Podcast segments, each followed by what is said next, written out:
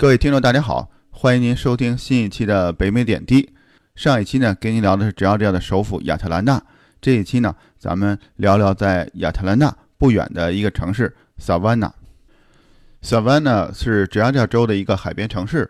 从亚特兰大出发，开车呢大约四个小时，就可以到了萨万纳。我们来萨万纳呢，主要的目的呢是去看那里的一把长椅。这是一个特殊的长椅，在二十五年前有一部奥斯卡的最佳影片《阿甘正传》，就是 Forrest Gump，他呢击败了当年的另一部非常好看的电影《肖申克的救赎》，获得了当年的奥斯卡最佳影片。在影片的一开始呢。一只羽毛呢，在空中飘来飘去，最终呢，落在了主人公阿甘的身上。阿甘呢，当时坐在一把长椅上，他坐在这里呢，是为了等公汽车。在等车的时候呢，他向坐在长椅上的其他人呢，讲述了自己的经历，也就是这部影片的大部分的情节。电影里这段情节就是在萨瓦纳的一个街心公园里拍摄的。我相信呢。很多像我们一样来萨瓦纳的游客都会来到这个街心公园去找这把长椅。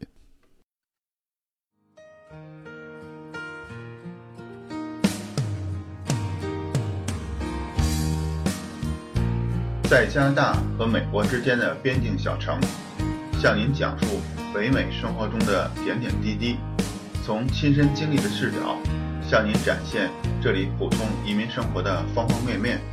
欢迎访问北美点滴的网站，www 点点滴点 ca。《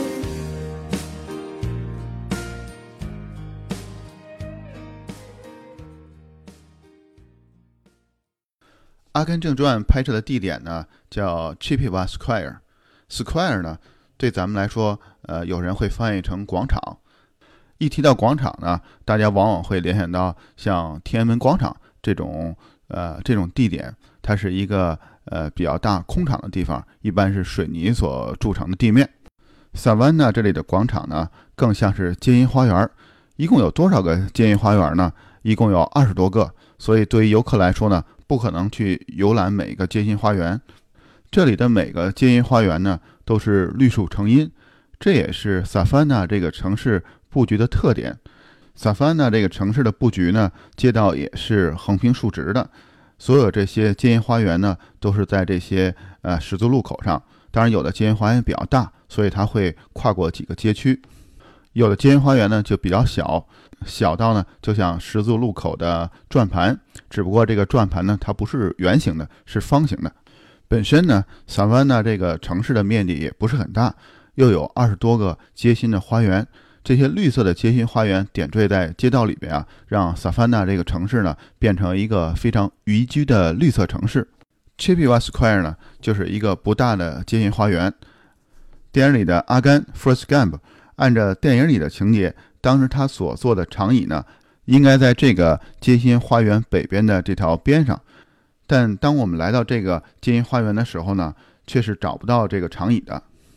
原来呢，在 Chippewa 这个街心花园北边的这个位置上呢，在原来是没有这把长椅的，只是为了电影情节，临时呢在那里布置了这个长椅，为了当时的拍摄。等电影拍摄完毕之后呢，这把长椅呢也送到了博物馆。虽然没有找到这把长椅呢，但我也没有觉得一点失望，因为萨凡纳这个城市呢是一个非常舒适宜居的城市。非常值得呢，来这里度过一个愉快的周末呀、假期呀。我们到这里的第一天啊，正好是圣诞节，十二月二十五号，很多的餐厅啊、饭馆啊都关门了，甚至在我们从亚特兰大开车来这里的路上啊，很多的快餐厅呢都关门歇业了，让员工呢回家过圣诞节。只有像星巴克、Waffle House 这种快餐厅呢才营业。这一天的晚上，在萨万纳的市区呢，想找一家营业餐厅也不容易。大多数的餐厅啊都停业了。好不容易找到一家餐厅，我们开门进去之后呢，里边有非常多的客人啊都在站着等位，等了好长时间啊也没有我们的位子。后来跟服务员聊天啊，才发现，在这个餐厅里啊有一个吧台，但是因为我女儿的年龄比较小，我们就不能坐在吧台上用餐。但是在吧台的前面啊，有一个比较大的方桌，这个方桌呢可以坐十几个人，呃，如果不介意呢，可以跟别的客人呢一起拼桌坐在那里。我们一看那个大方桌呢，还没有人坐在那儿，我们就特别开心的三个人呢，赶快的在那个方桌上占了三个位子。很快呢，这个大方桌也都坐满了其他的客人。在这个时候，能有个地方坐下来，有口饭吃呢就不错了，也就没有人介意隐私不隐私的问题了。到了第二天，就是十二月的二十六号，所有的餐厅呢都开始开门营业了。萨瓦纳的市中心呢，就是在萨瓦纳河的河边上。萨瓦纳河呢流过市中心，再往前不远呢，就是大西洋的入海口了。在萨瓦纳河的河边呢，有一条著名的历史街区，这里呢也是餐饮的一条街。河边的这条步行街，还有这些餐厅的地势啊，比市中心的建筑的地势呢要低很多，所以要走很多的台阶儿才能下到这里来。这些台阶的旁边的墙壁上有提示游人的标识，写着这些是有历史价值的台阶儿。在十八、十九世纪，萨瓦纳呢是美国南部重要的一个出口港，当时美国南部生产的棉花都是从这里出口的。同时呢，萨万纳呢还是当时的乔治亚州的首府。当时首府呢不是亚特兰大，而是萨万纳。现在的萨万纳市区呢是美国南部的最大的历史地标型的建筑的街区。在这些南方的城市啊，像咱们以前聊过的新奥尔良，下期呢跟您聊的查尔斯顿，包括萨万纳这些城市呢。为了保持在夏天的时候，南方的绅士们还能穿西服，所以他们有一种特殊的呃构造的呃布品。这种布品呢也是全棉的，但这种布啊不是平平的样子，而是有一些褶皱。用这种布做成的西服呢，穿在身上，因为这些布品有这种褶皱，所以呢它不会贴在人的身上，而和人的身体啊有一定的空间，这样呢便于散热。所以，对于南方的绅士呢，他们既要保持自己的绅士风度，在炎热的夏天呢，也能穿这些西服。同时呢，因为这些布料上的褶皱呢，能使身体上的这个热量呢迅速的散发出去。用这种布料做成的西服呢，就叫做 seersucker suit。